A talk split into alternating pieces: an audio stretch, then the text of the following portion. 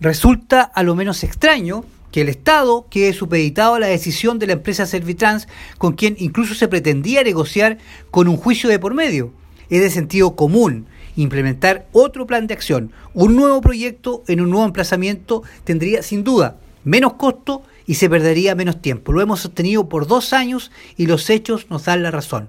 Con el plan en que existieron mandante y unidad técnica no se avanzó en nada y eso deben asumirlo.